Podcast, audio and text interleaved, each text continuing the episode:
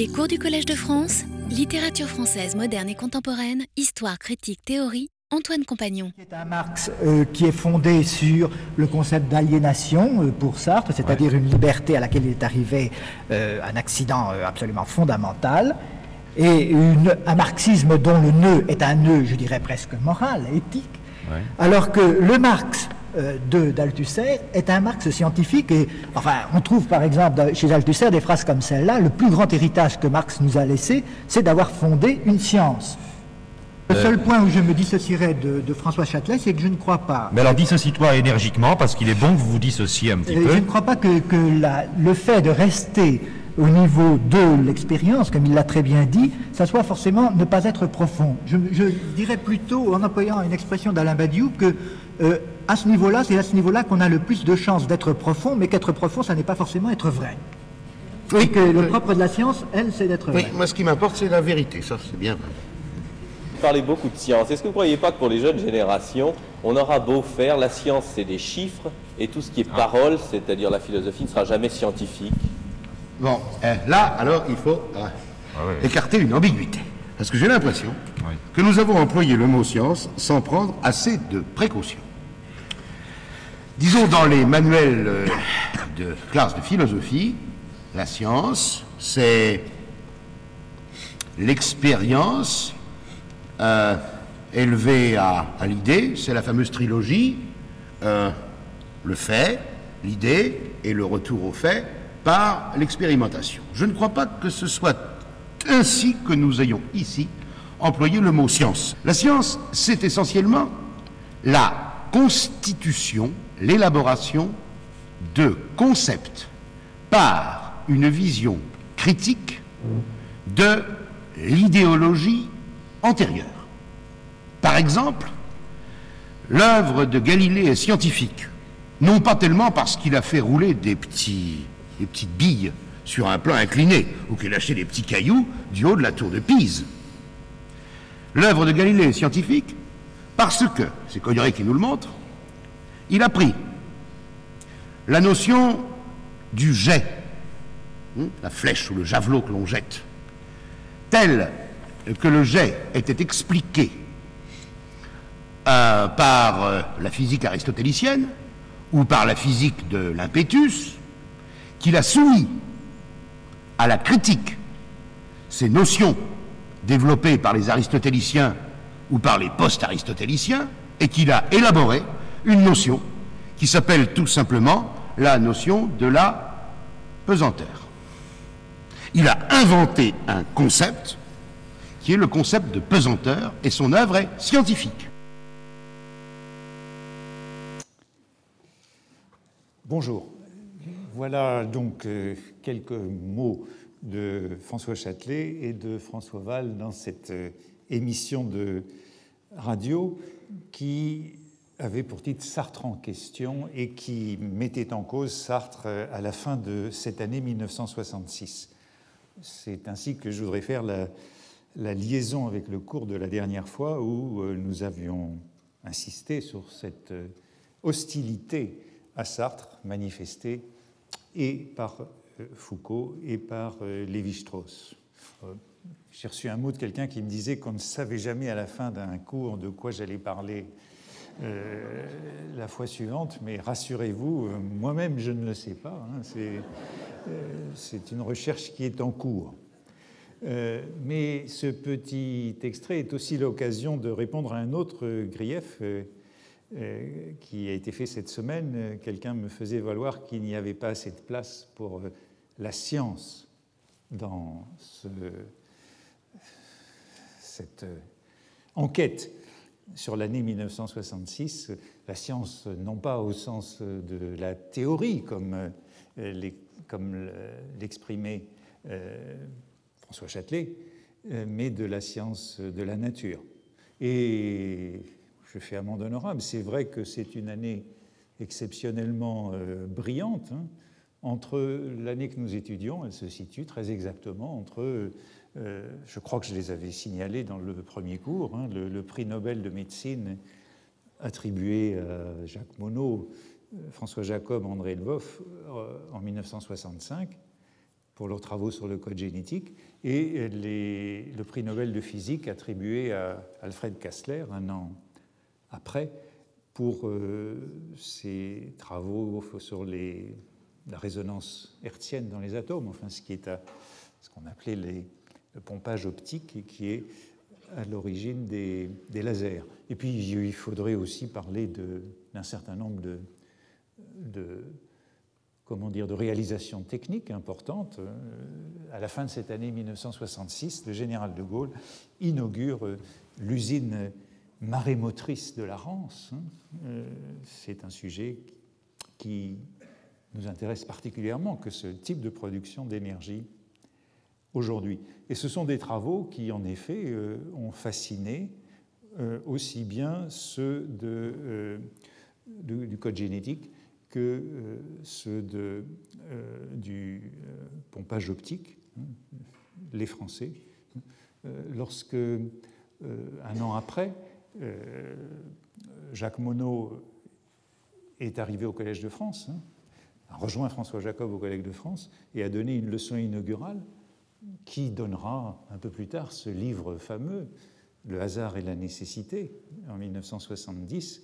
François Mauriac réagissait en disant, c'était une idée qui, devant la fascination qu'ont exercé ces travaux, belle mais accablante leçon inaugurale au Collège de France de M. Jacques Monod, prix Nobel, cet homme qui s'appelle Shakespeare, Mozart, Schubert, Baudelaire, M. Jacques Monod, croit qu'il est le produit d'une somme incalculable d'événements fortuits. Ce que nous croyons, nous autres pauvres chrétiens, est infiniment moins incroyable. Et c'est une idée qui sera assez répandue. Euh, je me suis demandé euh, si j'avais quelque chose à dire de l'année 1966 euh, au Collège de France, mais non, ce ne m'a ça ne m'a pas semblé une année, euh, une année particulièrement remarquable. Mais euh, je dois dire que j'ai quand même déjà évoqué Emono et Kastler dans ce cours. Hein. Si vous vous en souvenez, j'ai évoqué, puisque Jacques Monod et Alfred Kastler étaient des hommes engagés, j'ai évoqué Jacques Monod, la reproduction est mauvaise, excusez-moi, à propos de ce fameux colloque de Caen de l'automne de 1966 euh, qui a beaucoup marqué les esprits dans la réforme de l'université. Et euh, à la suite du colloque de Caen, ça nous renvoie de nouveau à novembre 1966. Euh, il était interviewé avec Laurent Schwartz et Raymond Aron sur la réforme de l'université dans le Nouvel Observateur, où il s'exprimait ainsi. Je ne sais pas si vous pouvez lire, mais vous verrez que ça n'a pas beaucoup changé il faut abattre les cloisons entre les facultés, le CNRS et les grandes écoles. C'est un mot d'ordre qu'on pourrait reprendre aujourd'hui, sauf qu'on parle moins des facultés et plus des universités. Quant à Alfred Kassler, je l'ai évoqué la semaine dernière, justement en disant que euh, après avoir en 1965-1966 tant manifesté contre Sartre, euh, Michel Foucault l'avait rapidement retrouvé pour euh, militer avec lui. Et j'évoquais ce retour de Sartre dès la fin de. C'est aussi en novembre 1966, dans les 6 heures pour le Vietnam, à la mutualité, et bien avec les mêmes, avec Alfred Kassler, Laurent Schwartz et Pierre Vidal-Naquet. Pour faire encore la liaison avec ce que je disais la semaine passée, je voudrais évoquer le roman de Simone de Beauvoir, que j'ai cité à plusieurs reprises, hein, Les belles images, euh, qui est là aussi une sorte de, somme de 1966 où l'année y passe comme elle passe dans euh, Blanche ou l'oubli d'Aragon. Et voici un passage qu'elle ajoute euh, sur les dernières épreuves de ce livre qui est publié à la fin de l'année 1966. C'est au cours d'une conversation mondaine de week-end dans une résidence secondaire bourgeoise, où un personnage dit, dans la conversation, L'idée d'homme est à réviser, et sans doute va-t-elle disparaître. C'est une invention du XIXe siècle, aujourd'hui périmée. Dans tous les domaines, littérature, musique, peinture, architecture, l'art répudie à l'humanisme des générations précédentes. On passe et puis on passe dans la conversation sans transition à euh, des euh, propos sur les prix littéraires encore plus mauvais que l'année dernière. Euh, dans un entretien du Monde à propos de son roman qui vient d'être publié, Simone de Beauvoir précise qu'elle s'en prenait aux snobs qui créent les modes à partir de cette littérature et de cette pensée. Ne disons pas d'avant-garde, je crois Foucault poussiéreux comme tout. Euh, c'est euh, une phrase qui a particulièrement vexé Michel Foucault, euh, mais elle répète le verdict que je citais la semaine passée de Sartre, voyant dans cette œuvre le meilleur alibi de la conscience bourgeoise pour la bourgeoisie technocratique, un instrument des plus utiles. Je citais la semaine passée, c'est très bel article, probablement l'un des plus beaux sur Foucault, sur les mots et les choses de Georges Canguilhem dans Critique, qui reprend ce mot de poussière, poussiéreux. On a parlé de poussière, dit-il, c'est juste, mais comme la couche de poussière sur les meubles mesure la négligence des femmes de ménage, la couche de poussière sur les livres mesure la frivolité des femmes de lettres. Et voilà pour euh, Simone de Beauvoir. 1965-1966, on l'a vu la semaine passée avec euh, Foucault notamment, mais aussi Lévi-Strauss, c'est l'année de la mort de l'homme, slogan qu'on retrouve donc dans le roman d'Aragon ou dans le roman de Simone de Beauvoir. C'est aussi l'année de l'anti-humanisme théorique avec euh, Louis Althusser, et c'est de ce côté-là que je vais euh, aller aujourd'hui. Euh, Mauriac, Aragon, Malraux, Sartre, dont j'ai parlé au cours des leçons précédentes, représentent les, humanistes des années 1950, toute cette génération des 60 à 80 ans, et ils sont soudain balayés euh, par des jeunes ou des moins jeunes, puisque je parlerai tout à l'heure de Lacan, qui est de la même génération que Sartre. Euh, vous avez entendu comment Châtelet parle de euh, Foucault et d'Althusser comme ayant remplacé Sartre. Et on trouve de nombreux témoignages de cela, par exemple celui de Jean Lacroix, qui tenait la chronique philosophique du monde et qui écrit en novembre 1966 qu'Althusser et Foucault sont les deux noms désormais les plus cités dans les copies d'agrégation de philosophie. Vous vous souvenez pourtant de ce que disait, euh, ce que disait Foucault dans Les mots et les choses, que je citais la semaine passée, très hostile à Marx et au marxisme, ne faisant pas de différence entre Marx et Ricardo. Je cite de nouveau, le marxisme est dans la pensée du XIXe siècle comme un poisson dans l'eau, c'est-à-dire que partout ailleurs il cesse de respirer. Et pourtant, euh, très peu après avoir écrit euh, de telles choses, euh, Foucault devait également retrouver Althusser, comme il, allait retrouver Sartre dans le militantisme, mais dès 1967, euh, il célèbre dans un entretien publié dans les Lettres françaises ce qu'il appelle la très remarquable critique et analyse de la notion d'histoire développée par Althusser au début de Lire le Capital. Cela dit dans les lettres françaises, hein, euh, l'hebdomadaire euh, d'Aragon n'est évidemment pas indifférent. Et l'intervieweur, qui est Raymond Bellour, l'interroge sur euh, la parenté qu'il peut y avoir entre ses propres travaux et, ceux d'Althusser.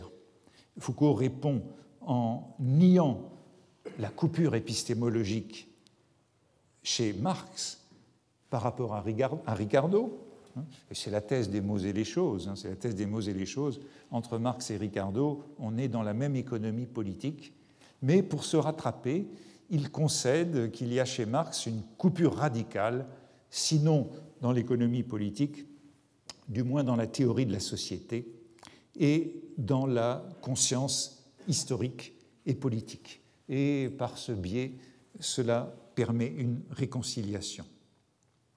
J'ai donc parlé la semaine dernière surtout de Foucault et de Lévi-Strauss, Aujourd'hui, je voudrais mettre l'accent sur Althusser et également Lacan. J'ai également, la semaine passée, euh, commencé avec euh, Aragon et avec euh, la rénovation tardive du Parti communiste français à propos du comité central d'Argenteuil, qui est une date importante de 1966 en mars.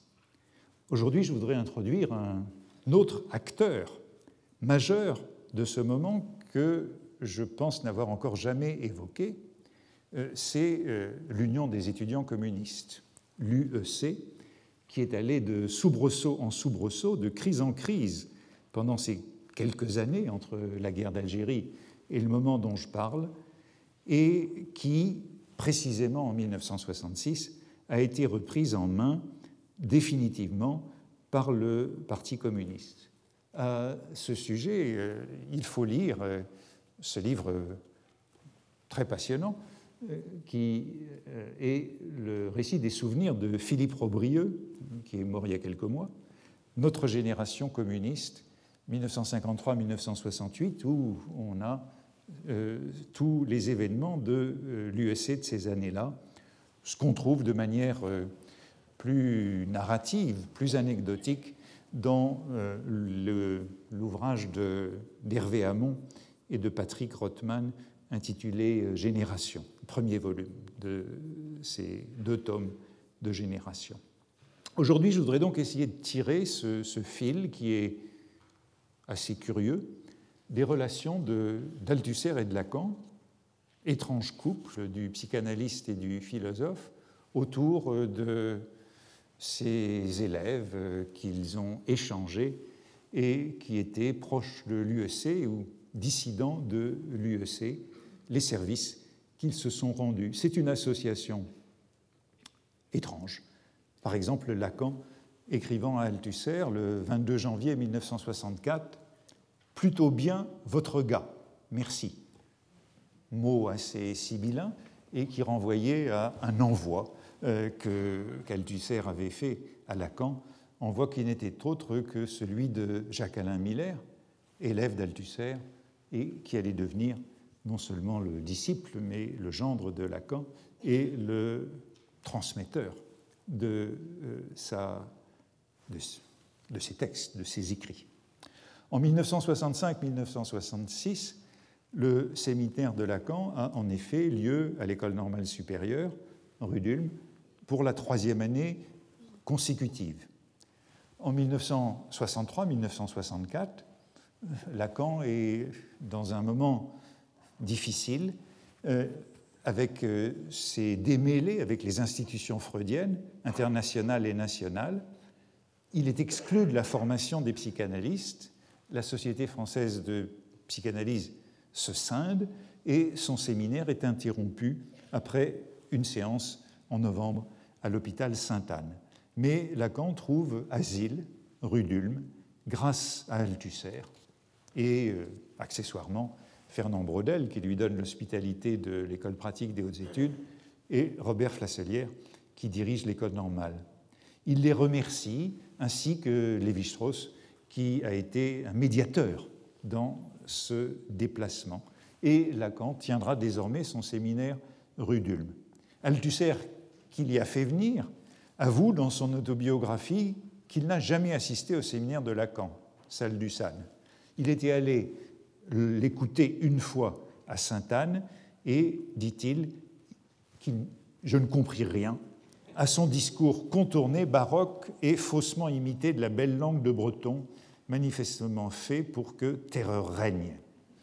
Euh, Lévi-Strauss assista une fois de sa vie au séminaire de Lacan, ce 15 janvier 1964, pour la première fois rue d'Ulm, et voici ce qu'il en dit un peu plus tard.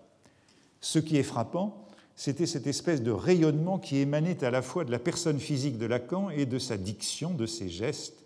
J'ai vu fonctionner pas mal de chamans dans des sociétés exotiques, et je retrouvais là une sorte d'équivalent de la puissance chamanistique. J'avoue que moi-même, l'écoutant, au fond, je ne comprenais pas, et je me trouvais au milieu d'un public qui semblait comprendre. il n'empêche qu'ils sont évidemment alliés dans, dans cette affaire. J'oubliais de vous montrer Lacan, rue d'Ulm, dans ces années-là. Si Althusser s'est entremis pour accueillir Lacan, rue d'Ulm, c'est qu'il s'intéressait à lui depuis un certain temps.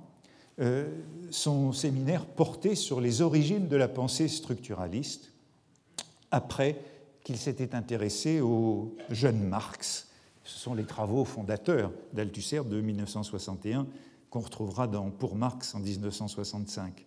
Et euh, il venait, juste avant euh, que Lacan ait été chassé de Sainte-Anne, il venait d'écrire un article intitulé Philosophie et sciences humaines, où dans une note, il faisait l'éloge de Lacan, euh, précisant que comme Freud avait rejeté le mythe de l'homo psychologicus, Marx avait refusé celui de l'homo economicus et Lacan avait compris cette rupture libératrice de Freud. C'est l'un des points de départ de l'Althusser, l'idée d'une analogie de sa position à l'égard de Marx euh, et de la position de, euh, de Lacan à l'égard de Freud. Et euh, c'est à ce moment-là que Lacan se tourne vers lui le 21 novembre 1963, au lendemain de son exil de Sainte-Anne, pour trouver euh, accueil. Je vous remercie de m'avoir fait entendre ce témoignage, dit-il, en une conjoncture où certes je n'ai pas à douter de mon entreprise, mais où tout de même un vent stupide fait rage sur mon esquif bien frêle. J'ai mis un terme à ce séminaire où j'essayais depuis dix ans de tracer les voies d'une dialectique dont l'invention fut pour moi une tâche merveilleuse. Euh, et puis il fait allusion à ses élèves qui commencent à s'intéresser à son œuvre à l'école normale. Il faudrait qu'on leur dise quelque chose. J'aimerais que vous veniez me visiter Althusser. C'est une lettre d'appel à l'aide.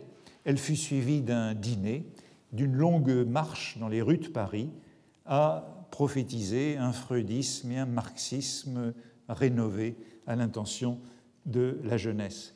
Il s'en suivit une correspondance assez longue entre Lacan et Althusser, où Althusser écrit à Lacan des, lettres très très longues, très didactiques de commentaires sur son œuvre, tandis que euh, Lacan répond toujours avec des messages d'une ou deux lignes euh, qui euh, sont plutôt pragmatiques et utilitaires.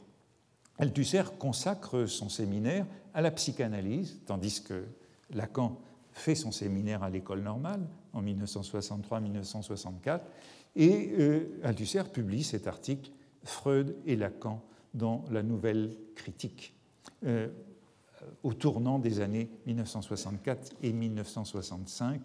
Il euh, reprend cette analogie entre leurs positions vis-à-vis des deux maîtres il soutient son combat contre l'humanisme, le révisionnisme de la psychanalyse américaine, et il euh, suggère que Marx et Freud ont été tous les deux condamnés à penser leur découverte dans des concepts théoriques existants, puisqu'ils n'avaient pas de père et que leurs inventions étaient totalement nouvelles. Et c'est pourquoi il y a un jeune Freud comme il y a un jeune Marx avant cette euh, coupure qui leur permet d'établir leur propre concept. Mais le résultat, c'est aussi que la psychanalyse, comme le marxisme, a été révisée par les disciples incapables de se montrer à la hauteur des concepts du maître.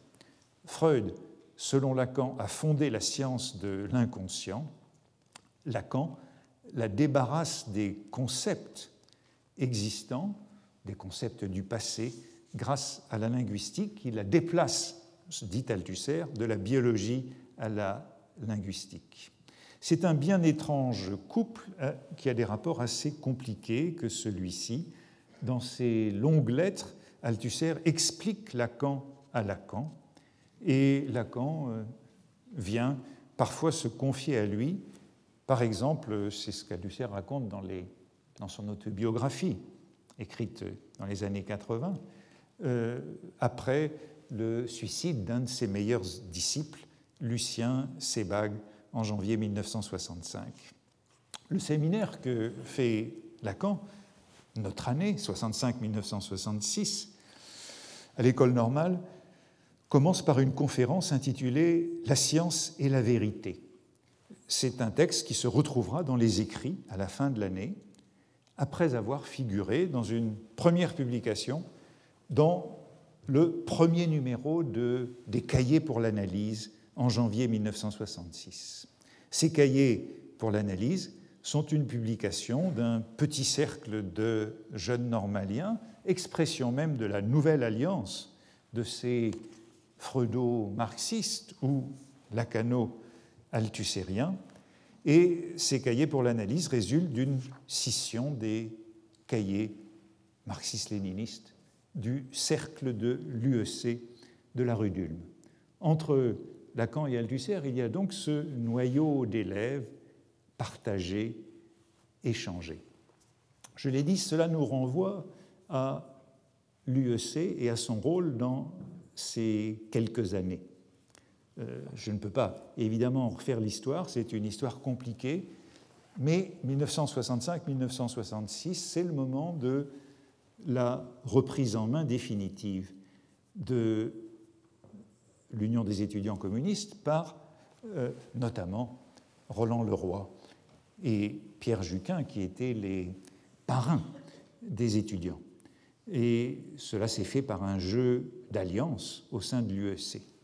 bien sûr, nous savons que tous ceux qui sont passés par l'UEC de ces quelques années, euh, autour de jusqu'à 65-66, y ont connu une sorte d'école des cadres de la République. Hein. L'UEC de ces années-là, c'est un peu euh, une annexe de l'ENA, ou l'autre ENA, si l'on veut, ou la conférence Mollet euh, des années 60, à un moment où sans doute l'université ne remplissait pas tout à fait ce rôle. Et nous sommes au fond seulement en train de sortir de cette période, puisque les jeunes gens qui ont été formés dans cette pépinière sont aujourd'hui ou prennent aujourd'hui leur retraite, comme euh, Bernard Kouchner, Serge Julie ou quelques autres qui, euh, étaient encore en activité euh, il y a quelques mois.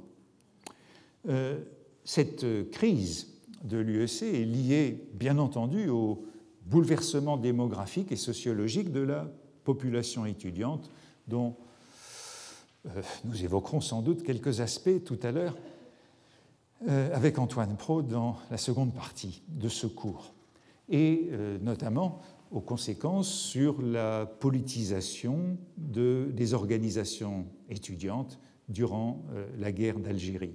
Le résultat, c'est que dans cette période, le Parti communiste ne contrôlait plus ses étudiants à la fin de la guerre et que le l'Union des étudiants communistes était tentée par euh, le Parti communiste italien, notamment sur des thèmes euh, européens, ce qui excitait la fureur des représentants du parti au congrès successif de l'UEC en 1963 ou en 1964.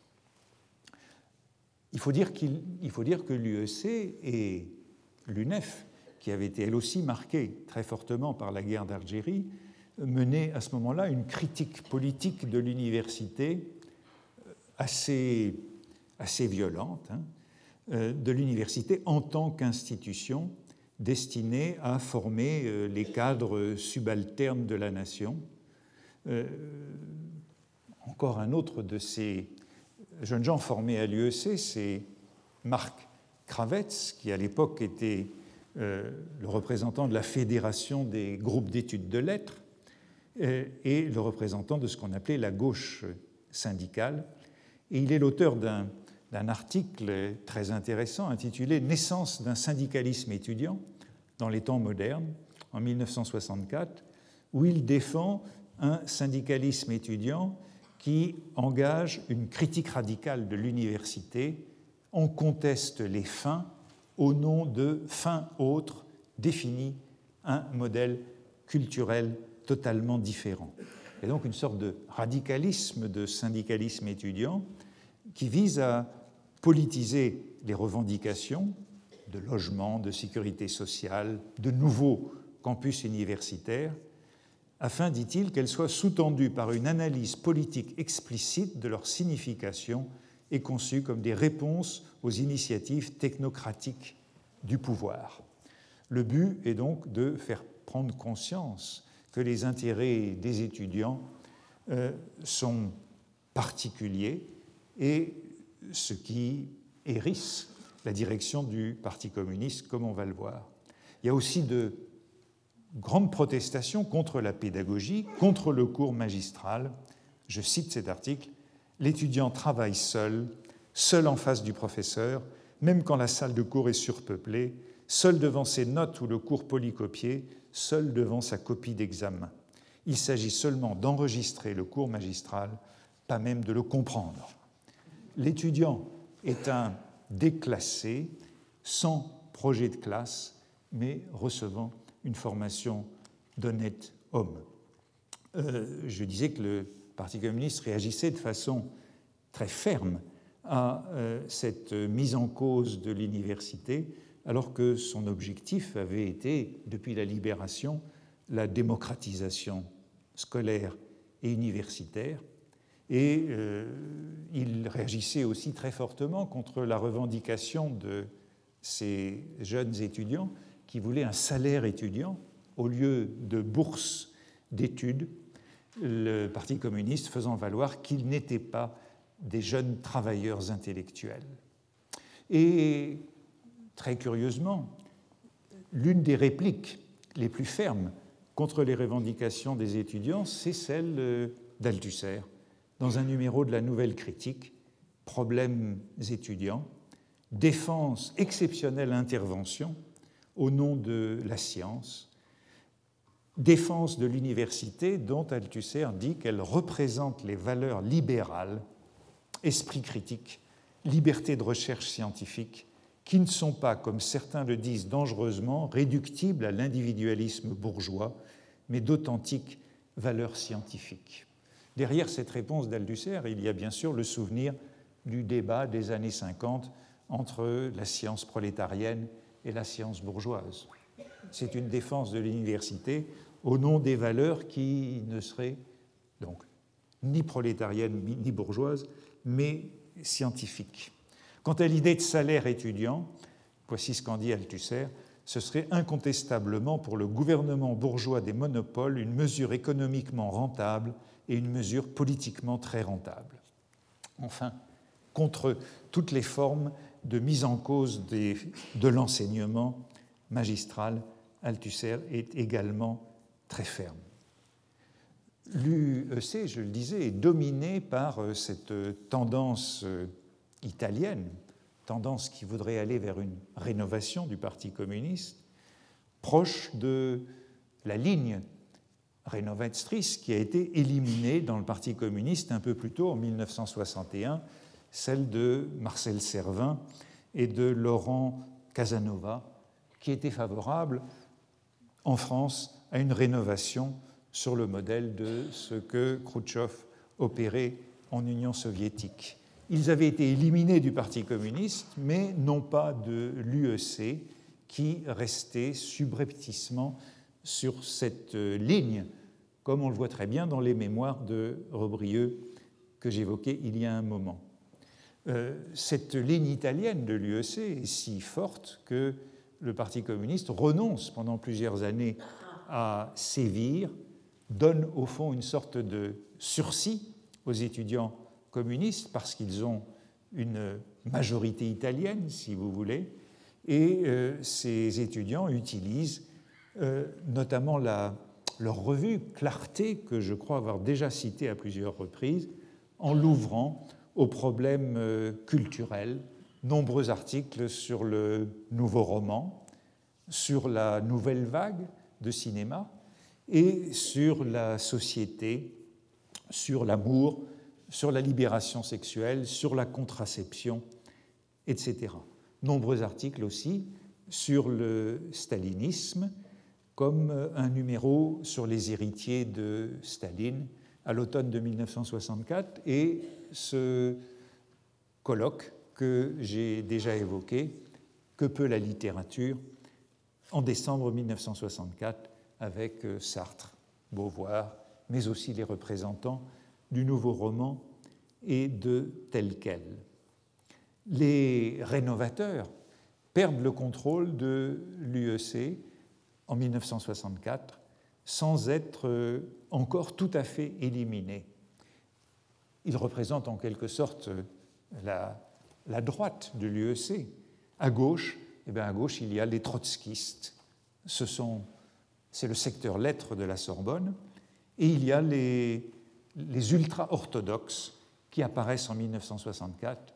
Eh bien, ce sont les, les jeunes du cercle de l'école normale, marqués par Althusser, à la recherche du vrai Marx, se réclamant de la voie chinoise.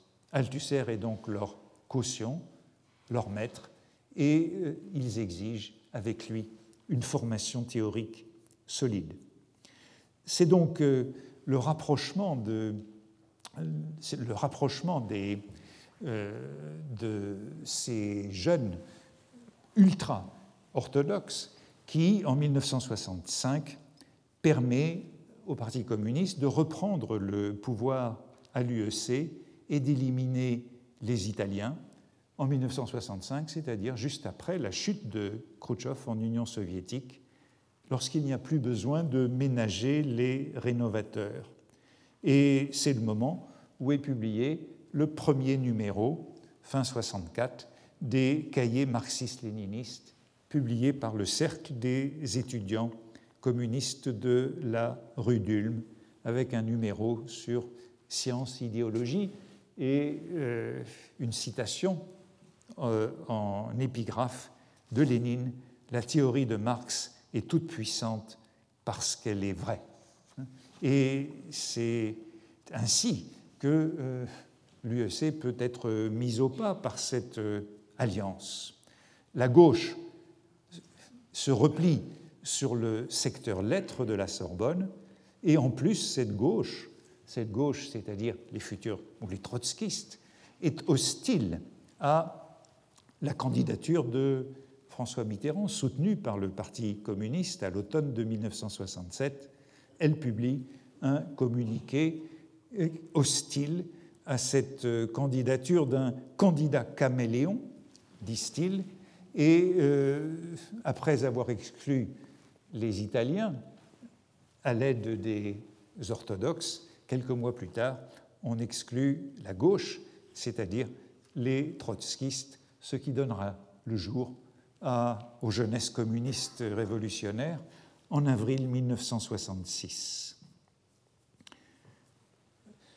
C'est le moment précisément de ce comité central d'Argenteuil que j'ai évoqué la semaine passée avec euh, Aragon et cette euh, résolution du comité central euh, libérant les intellectuels et les créateurs de la tutelle du parti. Débat sur les problèmes idéologiques et culturels, voilà le gros volume qui en rend compte en, au printemps de 1966. Mais il y a bien d'autres choses dans ce moment que ce texte euh, écuménique en pleine crise de l'UEC. C'est le moment d'une lutte violente dans les coulisses. Voilà la résolution et voilà la conclusion de Valdec Crochet, secrétaire général du parti. Mais il y a bien autre chose que l'apparence de ce texte, une lutte violente dans les coulisses entre les partisans de Roger Garoudi et ceux d'Althusser ce qu'on a pu appeler la querelle de l'humanisme que nous retrouvons ici. Querelle de l'humanisme entre révisionnisme et sectarisme, ou entre idéalisme et dogmatisme, deux fronts, une erreur droitière et une erreur gauchiste, et beaucoup d'hésitation pour savoir quel est le danger principal. Il est possible qu'il n'ait pas été tranché cette fois-là, encore entre l'humanisme et l'anti-humanisme, la liquidation du marxisme-léninisme et le maoïsme. Quelques mots de Garodi, puisqu'il est un acteur important de ce moment, hein, philosophe officiel du Parti communiste, député, sénateur, membre du bureau politique, professeur de philosophie. Je disais la semaine passée qu'il était collègue de Foucault à Clermont-Ferrand, puis à Poitiers, et auteur depuis les années 50 de ce rapprochement entre le marxisme et l'humanisme. Dans son livre de 1957, Humanisme marxiste, le premier chapitre intitulé De l'aliénation a donc comme point de départ l'homme et son projet, je cite, de restaurer l'homme total qui pourra dominer le monde économique au lieu d'être écrasé par lui et accédera à la libre création de soi par soi. Au fond, derrière la question de la liberté des créateurs et des intellectuels, le, comité central d'Argenteuil en 66 doit trancher cette question politique de l'humanisme. La fronde entre les partisans de Garodi et ceux d'Althusser, fronde qui est conflit, qui est ouvert depuis les articles d'Althusser, depuis 1961 à 1962, qui ont fait euh, le procès de l'humanisme. Il y a eu en particulier dans la Nouvelle Critique un numéro en 1965 hein, qui, euh, juste avant la période que nous analysons, un numéro euh, sur l'humanisme avec un article d'Althusser, Marxisme et humanisme, critiquant la notion d'humanisme socialiste en termes extrêmement vifs. Hein. C'est un article qui se retrouvera dans Pour Marx. Le terme d'humanisme socialiste, dit Althusser, n'a pas de titre théorique. C'est le collage d'un concept scientifique et d'un concept idéologique. Pour lui, la théorie de Marx, c'est une critique radicale de la philosophie de l'homme et de cette notion d'aliénation à laquelle Marx a adhéré jusqu'à 1845 pour Althusser. Il y a donc un. C'est là qu'Althusser parle de cette notion euh, forte d'anti-humanisme théorique. Euh, cela, dit-il, ne revient pas à nier l'existence historique de tout humanisme, qui peut être nécessaire, mais euh, c'est une idéologie et non pas, à ses yeux, une théorie.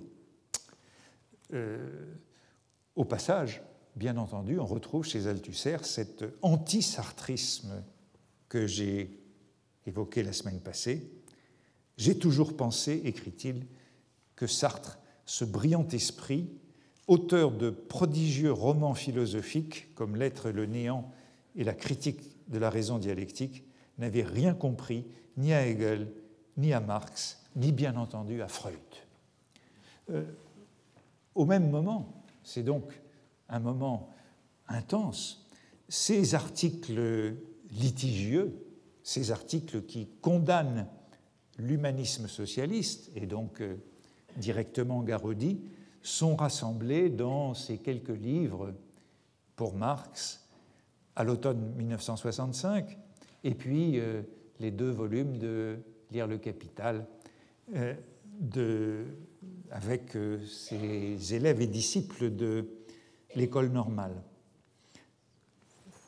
Faut-il ajouter, publié chez Maspero, parce que les éditions sociales ou autres éditions du parti euh, n'en voulaient pas.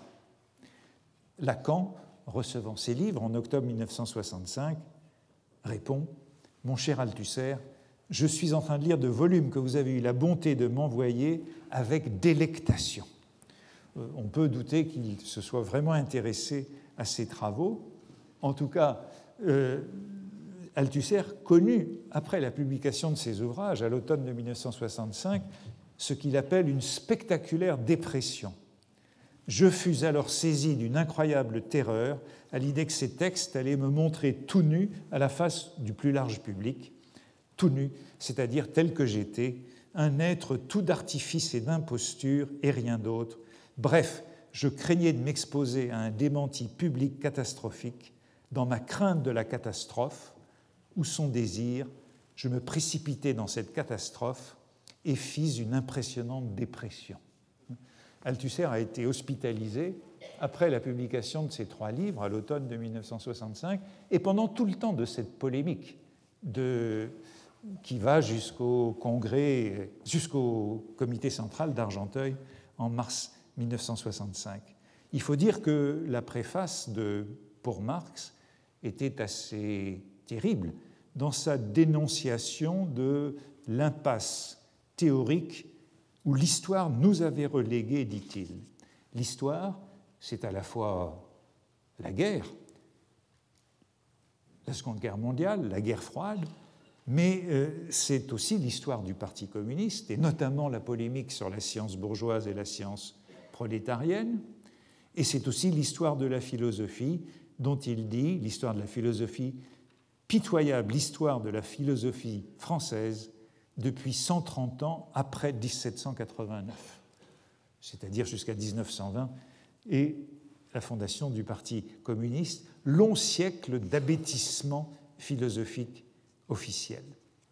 Euh, Althusser, sans doute après ces déclarations fracassantes, n'a pas supporté ce qu'il avait essayé de soutenir. C'est donc dans ce contexte très chargé où le Parti communiste doit trancher la question de l'humanisme que s'est ouvert ce comité central de mars 1966 avec euh, Valdez Crochet comme secrétaire général, après euh, Maurice Thorez, qui était mort en 1964, Valdez Crochet, qui était un humaniste, intéressé par la philosophie, euh, lecteur de Spinoza et de Kant, croyant au rôle des individus et des personnalités et euh, conversant avec les philosophes du Parti communiste, suivant d'assez près euh, les débats entre Garodi et Althusser. Euh, j'ai évoqué il y a quelques séances l'inauguration de l'exposition Picasso, à laquelle on avait oublié d'inviter Picasso en novembre 1966 euh, pour ses 85 ans. Mais on n'avait pas oublié d'inviter Valdec Crochet, qui était présent, présent avec Oscar euh, Niemeyer, l'architecte qui allait, juste l'année suivante, commencer à travailler sur le projet de construction du nouveau siège du Parti communiste. Valdec Crochet est le premier leader communiste à utiliser les médias a donné des entretiens à la presse lors de la campagne électorale présidentielle de l'automne de 1965. Euh, il est le premier leader communiste à accepter une émission de, passer dans une émission de télévision. Euh, voici tous ces titres de la presse où on interviewe euh, Valdec Crochet au printemps de 1966. Le 2 mars 1966, il est l'invité de l'émission Face à Face devant quatre journalistes. C'est une émission qui a été euh, créée après l'élection présidentielle de 1965 et comme une libéralisation de la télévision d'État. Les premiers invités en janvier, février, mars 1966 sont Guy Mollet, Valéry Giscard d'Estaing, Valdec Rocher et le quatrième, Pompidou. Euh, c'est devant euh, cette télévision que, euh, Crochet admet la thèse du passage pacifique au socialisme, par opposition au parti unique, qu'il énonce le rapprochement avec les socialistes sans abandonner la dictature du prolétariat, mais en précisant qu'elle pourrait être rapide c'est le début du programme commun. Et voici, je ne sais pas si vous pouvez lire, le résumé dans le Nouvel Observateur en mars 1966 de tout ce qui a fait changer le Parti communiste pour en faire une sorte de parti à l'italienne, tout cela conduisant à l'accord électoral de la fin de l'année 1966 entre socialistes et communistes qui prélude aux élections législatives de l'année suivante. Au moment où le Parti communiste entre dans cette ère médiatique, il doit en même temps trancher ce problème idéologique et culturel et la crise de l'UEC qui en est le symptôme. Le conflit entre Garodi et Althusser est au premier plan, sinon en évidence, au cours de ces journées, et l'aspect répressif, la violence des débats est sans doute absente des textes de compromis, mais le terme de compromis est employé par beaucoup des participants. Euh, Aragon se bat pour que Garodi ne soit pas condamné et il introduit euh, ces phrases qui finalement réconcilieront tout le monde, comme il y a dans toute œuvre d'art une part irréductible aux données, et cette part, c'est l'homme même.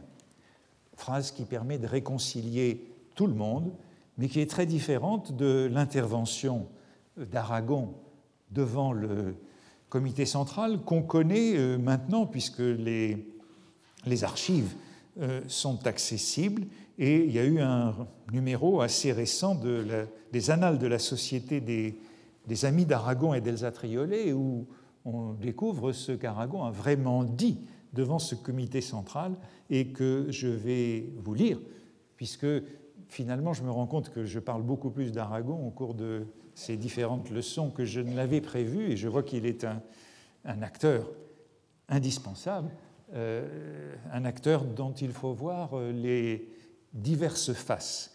Voici euh, ce qu'il a dit donc dans une intervention qui ne se trouve pas dans les textes de ces journées publiées à ce moment-là. À mon grand étonnement, j'ai vu défiler beaucoup d'orateurs, et pas un, pas même le camarade Roger Garaudy, n'a fait mention de ce qui caractérise socialement le camarade Althusser, c'est-à-dire le fait qu'il a des responsabilités dans une grande école, l'école normale supérieure, et que par ce fait, il se trouve en contact avec une partie de la jeunesse intellectuelle qui l'influence, et qu'une partie de cette jeunesse influencée par lui, je ne veux pas dire qu'elle était influencée dans ce sens par lui, mais que c'est la jeunesse influencée par lui et cette part de la jeunesse estudiantine avec laquelle nous avons quelques difficultés. Et que, en plus, si nous regardons les textes d'Althusser, nous voyons que ces références vous savez, moi, je ne juge pas beaucoup les gens sur leurs références. J'ai un peu tendance, un peu trop, je dois le dire, comme défaut chez moi, quand j'entends citer un auteur, que ce soit Lénine, Marx ou Maurice Thorez, de suspecter celui qui le cite de se mettre à l'abri derrière la référence. Je veux dire que je n'attache pas aux références une importance si grande. Mais tout de même, personne n'a parlé des références à des auteurs qui sont d'au-delà de l'Europe des patries, enfin je veux dire au-delà de l'Oural c'est un peu ennuyeux quand même le portrait incomplet de ce fait.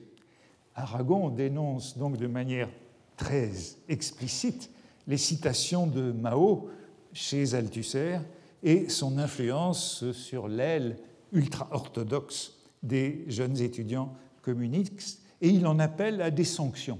Il en appelle à des sanctions, mais il ne les obtiendra pas. On pourrait, à ce propos, citer de vieilles haines entre eux le comité central ne dénonce pas expressément Althusser, mais la résolution affirme qu'il y a un humanisme marxiste. Et euh, les ponts ne sont pas rompus. Euh, Waldeck-Rocher le recevra quelques mois plus tard. Il euh, le reçoit le 2 juillet 1966. C'est le jour où De Gaulle revient de son voyage triomphal en URSS. Et il lui dit On t'a critiqué à Argenteuil, mais la question n'est pas là. Il fallait te critiquer pour pouvoir critiquer aussi Garodi, qui nous gêne avec ses positions. Pour toi, tu as écrit des choses qui nous intéressent. Donc les choses ne sont pas tranchées. Althusser a écrit un autre compte-rendu de cette. Euh, il a écrit plusieurs. Un autre compte-rendu de cette conversation avec Valdec-Rocher, que je vous lis. Au bout d'un moment, il lâche le morceau. Mais tu comprends, politiquement parlant, c'est très important que nous disions que nous sommes des humanistes. Je dis, qu'est-ce que tu veux dire exactement? Silence, puis, mais quand même, notre objectif, c'est le bonheur des hommes, c'est la libération de l'homme. Non, dis-je, ce n'est pas notre objectif, c'est un des effets de notre objectif, pas notre objectif. Notre objectif, c'est de faire la révolution pour instaurer le mode de production socialiste. Euh, intéressant passage de dialogue de sourds entre le philosophe marxiste, euh, partisan de la théorie, et le dirigeant communiste euh, avec le jeu politique qu'il a amené. Et leur séparation est en ces termes politesse. Il me dit Il faudrait qu'on se revoie de temps en temps. Je dis oui, il met de la chaleur dans sa poignée de main. Fin. Althusser reste jusqu'au bout sensible cet autodidacte, ouvrier agricole, lecteur de Spinoza, et il lui dédicacera un peu plus tard ces éléments d'autocritique à Valdec Rocher, qui admirait Spinoza et m'en parla longuement un jour de juin 1966. Voilà l'autre Argenteuil dont je voulais parler, puisque la semaine passée j'en avais donné euh, le côté libérateur et lyrique. Or, euh, le cercle d'Ulm, très offensif contre cette résolution, y trouvera le motif de sa rupture. Dans un document qu'il faudrait vous lire parce qu'il est assez extraordinaire, faut-il réviser la théorie marxiste-léniniste? Le marxisme n'est pas un humanisme. Document qui a été rédigé par euh, Béni Lévy, euh, futur Pierre Victor, qui se rapprochera de Sartre. Et c'est un document qui est extrêmement sévère, évidemment, pour Aragon et pour Garodi et pour toute cette pour tout ce qui est caractérisé comme le cercle du révisionnisme. C'est le point de non-retour, c'est le point de rupture où, après avoir perdu successivement euh, les Italiens, puis euh, les trotskistes, les Italiens en 65, les trotskistes au début de 66, l'UEC perd, après euh, cette, ce, comité central, et euh, cette condamnation d'Althusser, même si elle n'est pas explicite, perd ces ultra-orthodoxes qui fonderont, eux, les cahiers marxistes-léninistes qui se transforment en novembre 1966 en défenseurs de la grande révolution prolétarienne. L'UEC est donc épuré mais au prix euh, de beaucoup de pertes, et le Parti communiste a perdu pour longtemps euh, ses cadres et ses jeunes. D'Althusser à Lacan, eh bien, le passage se fait à ce moment-là, par les dissidents de ces cahiers marxistes-léninistes qui fondent les cahiers pour l'analyse. Résultat, de la dissidence euh, lacanienne parmi ces marxistes léninistes.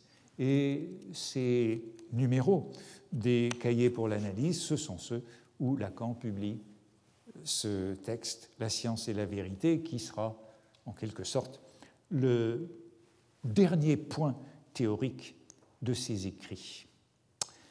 Eh bien, j'aurais voulu parler, mais je n'ai plus beaucoup de temps pour finir, précisément de la publication dans ce contexte des écrits de Lacan, puisque ce sont eux qui terminent l'année après ces cahiers pour l'analyse.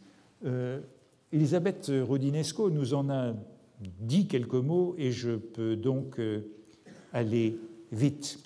Il est exact que si euh, les écrits de Lacan ont été publiés en 1966, c'était en réaction à la publication du livre de Ricoeur en 1965 de l'interprétation Essai sur Freud, livre dans lequel Lacan avait vu une sorte de vol d'idées ou de plagiat à cause du vocabulaire linguistique qui était employé par Ricoeur, et même si Ricoeur n'avait nullement une conception linguistique de l'inconscient. Euh, Elisabeth Rodinesco vous l'a dit, un certain nombre de jeunes lacaniens écriront des articles accusant expressément Ricoeur de plagiat dans Critique ou dans les temps modernes. Et euh, c'est ce qui a mobilisé euh, Lacan pour publier ses écrits. Il dit par exemple dans un entretien au moment de la publication du livre, euh, l'absence de réunion de ces articles, puisqu'au fond tout était dispersé dans des articles, présentait de graves dangers. Des interprétations aberrantes pouvaient suivre. Le mot signifiant, par exemple, que l'on trouve aujourd'hui sous toutes les plumes, on peut en faire un usage boiteux. C'est Ricoeur. Disons que j'installe une barrière contre les commentaires abusifs. Un exemple, mon travail n'a rien à faire, vraiment rien, avec le vrai détournement que certains en ont opéré à des fins d'herméneutique religieuse. C'est Ricoeur qui est évidemment visé là. Si le livre a été publié à ce moment-là, c'est donc bien en réaction contre cette interprétation abusive avec cette dédicace à Althusser. Cher Althusser, nous voilà dans la même charrette, tout de même, sur la route qu'on a choisie. C'est encore une chance. Votre Lacan. Le 10 novembre 1966. J'aurais voulu vous parler de la réception de ce livre et de ceux qui l'ont défendu, mais je n'en dirai qu'un mot. Curieusement, la plus grande compréhension pour les écrits, l'accueil le plus favorable, est venu d'un côté des lettres françaises et de l'autre côté du Figaro. Dans les lettres françaises, avec euh, un grand entretien avec euh, Pierre Dex. Et tout cela était évidemment cohérent avec ce que nous avons pu dire à plusieurs reprises. Nous avons rencontré Pierre Dex euh, dans de nombreuses circonstances. On l'a évoqué à peu près à propos de tous les livres que j'ai évoqués ici. Et il y a un grand entretien le 1er décembre 1966 avec Pierre Dex qui donne largement la parole à, euh, Lacan pour euh, défendre son entreprise de lecture linguistique de Freud. Je suis celui qui a lu Freud, dit Lacan. Et l'autre entretien, c'est celui du Figaro littéraire avec Gilles Lapouge, qui est un éloge, un grand éloge de, Lacan, et là aussi euh, en en profitant pour euh, attaquer assez sévèrement Sartre. Voici le titre. Il y a eu deux entretiens dans le Figaro. Lacan juge Sartre le 29 décembre 1966. Euh, Jacques Lacan évoque son différent idéologique avec Sartre. Est-il indispensable demande-t-il de toujours se définir par rapport au sartrisme?